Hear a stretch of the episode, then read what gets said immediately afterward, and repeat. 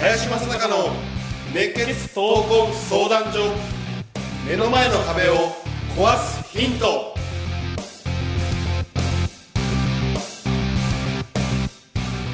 こんにちは。ナビゲーターの今野花子です。林正孝の熱血闘魂相談所。目の前の壁を壊すヒント。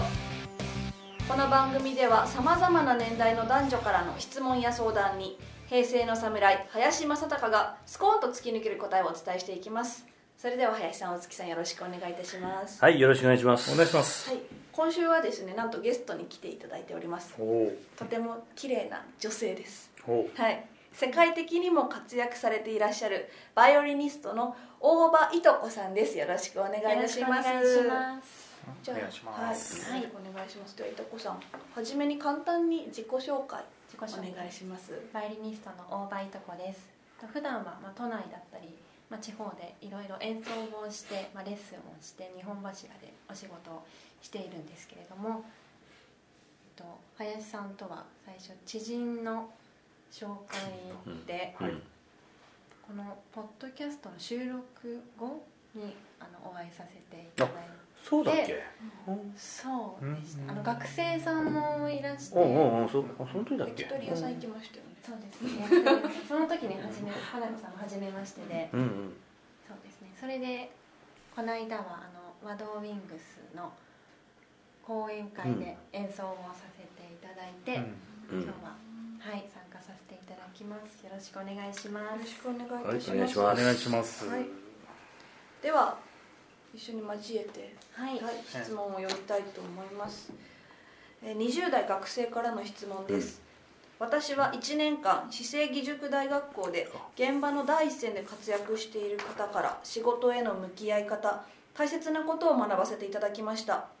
ただ一方で学んでいる内容は会社に入って言われることとはまた違ってくるとも思います。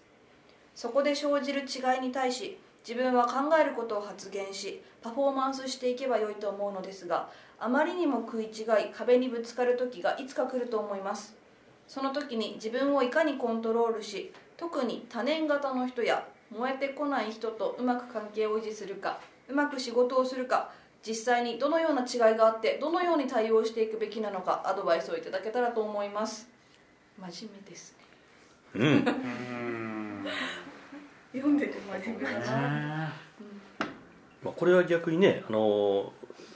まあ、僕が主催しているね、うんうん大学なんで。あのまあ、僕の答えというよりもちょっとね他の人の意見を聞いた中で最後僕は自分でねあの話をするっていうスタイルに、ね、しようか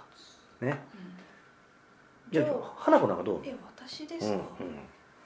すか、社会に出たらそうですね。まあこの方々はやっぱり林さんだけではなくいろいろな方からの生の声を聞いていらっしゃるので、まあ、だいぶ自分同年代の方々とはね考え方がもう23段階ぐらい上にいるんだと思います。なので、まあ、自分で考えることができているとは思うんですけれどもやっぱりそういう諸先輩が会社の先輩方からから方から言われることもなんか違うんじゃないかって思うことも多分絶対に言われるとは思うんですけれども、やっぱりそれも反抗してはいいと思うんですけどその人たちが言ってることもなんだろう受け止めてなんだろうな自分で考えながら行動していくっていうのが社会1年目なんじゃないかなと思います。林さんから聞いたことを、ね、すぐ実行できるかって言ったらよくは分からないじゃないですか。やっぱりちょっとそういうなんだろう1年目で学ぶこともあるんじゃないかなと私は思いますね、理不尽なこともあると思います、うん経験者だね、うん。うんはい。これはねえやっぱり市政義塾大学校は本当の生で現在プロでね活躍されてる方の教えをたくさん受けてきてふと企業に入るっていうと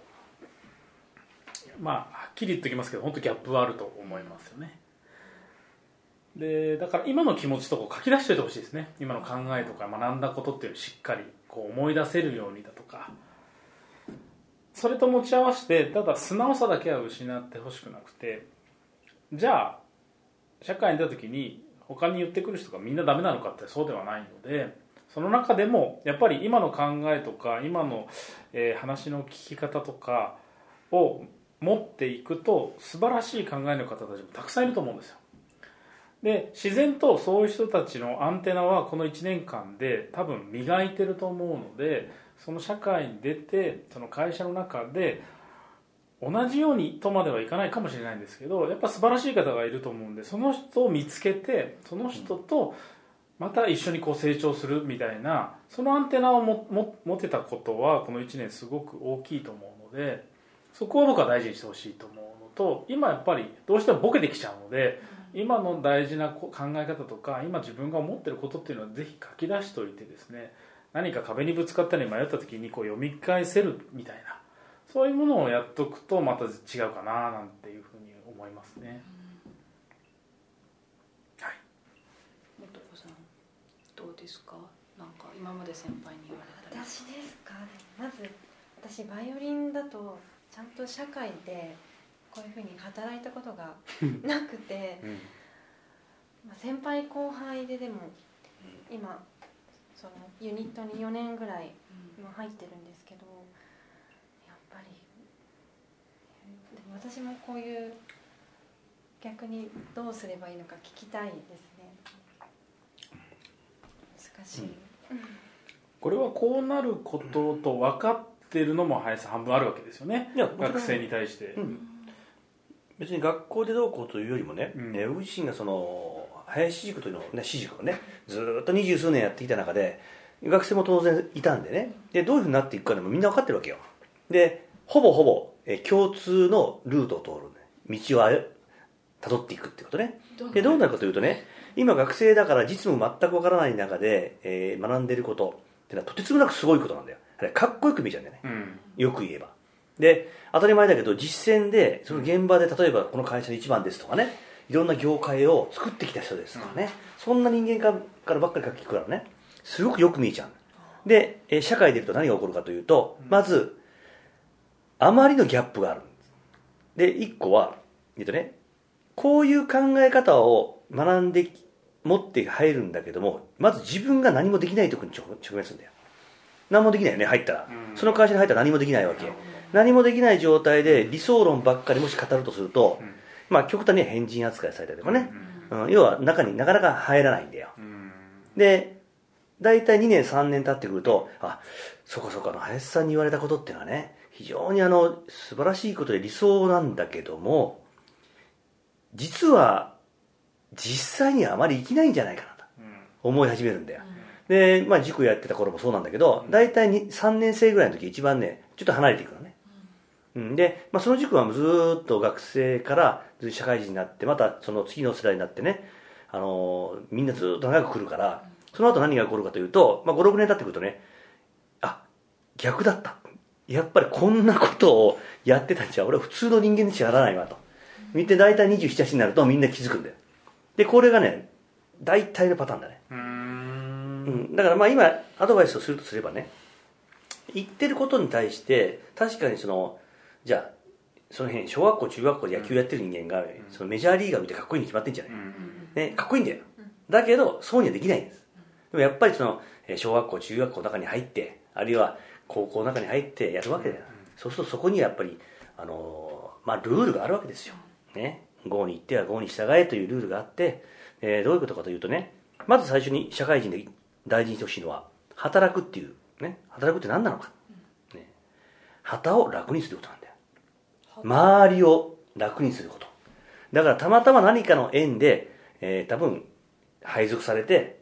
たまたま何か上司いるわけだ、あるいは先輩いるわけだよ。でその人がどういう人かっていうのは置いといて、うん。その人を楽にするために自分が何ができるんだろうかっていうところに焦点を当ててほしい。特に1年目は、うん、そこに焦点を当てるとこういう矛盾を感じなくまあ感じてもいいんだけども感じない時間も結構持てるから、うん、要はその人が楽にならない限りは自分の1年目はないと思うぐらいその人に尽くすその人が楽になるようにその人の役,、ね、役に立つにはどうすればいいかずっと考え続けると結構ヒントがあってね。でそれが結果的にはねその上に行くステップとしては一番早いんだよね。であとその、えー多年型でも多年制なんだけどね、まあ、要は262の組織論で言うとね実際まあ6割の人が多いわけで当たり前だけどね、うん、だけどそのこういう人たちってすごくいいとこがあってね。年下であろうがどういう人であろうがあこいつすげえなと思ったらね意外とね順応がたた高いというかね非常にあの逆にこっちの味方になってくれたりとかあるいはなんかそこに逆に気づいてくれたりとかね、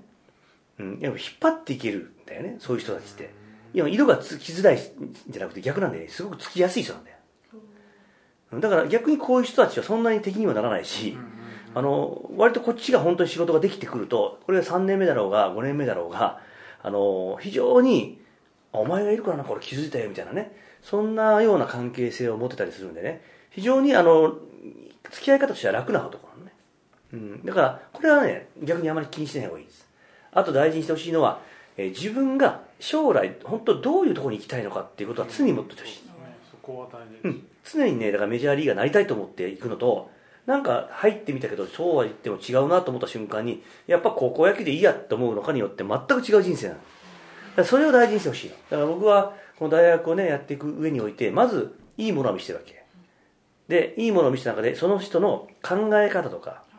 ね、そのなんでそういうふうに考えるそのそれに対してどう思うのかとかそういうのをなぜ大事にするかというとそういったことは残りやすいの記憶に。だから膝を交えて一緒に会食したりとかね。いろんな面でその直の教育が多いんそうですね。考え方が喋ってんじゃなくて膝を交えての時間の教育が多いのはなぜなぜかというとそこに戻りやすいからなんだよ、うん、で必ず自分がここまで行きたいとかこうなりたいとかっていう思い思いがしっかりしてればしてるほどね必ずそこには戻ってこれるから。っていうことをね信じてほしいね、まあ、これはまあ僕はえー二十、数年やってきた中で、えー、大体通ってくるあの、まあ、ルートっていうかな、うん、があって、まあ、そういうようなあの人材をどんどん育てていってその彼らがやっぱりどこかで揉まれてきてまたこのなんか、えー受け入れる度量はあるんでね。でもまたたまに遊びにね帰ってくるみたいな、まあそんなような大学でいいのかなと。逆にそういうように使ってほしいなと思うんでね、だからそうなることは林さんは分かってるってことでいいですよね。そう。なんですね。離れても戻ってきたら受け入れてくださる、うん。ちゃんと壁にぶつかるからなっていうメッセージとともにやってるってことですよね励みになったんじゃないかな。頑張れ。林さん、月さん、いとこさんどうもありがとうございました。はいありがとうございます。ありがとうございます。この番組ではリスナーの方々からいただくご質問を募集しています。自分の人生や日本社会のことなど林正孝に聞きたいことをどしどしご応募ください。ご質問はインターネットで熱血闘魂相談所と検索。すると Facebook のページがヒットしますのでそちらにアクセスしていただき、えーメッセージボタンをクリックして質問を送ってください。ポッドキャストの他にも YouTube でも聞けるようになりました。そちらも合わせてチェックしてみてください。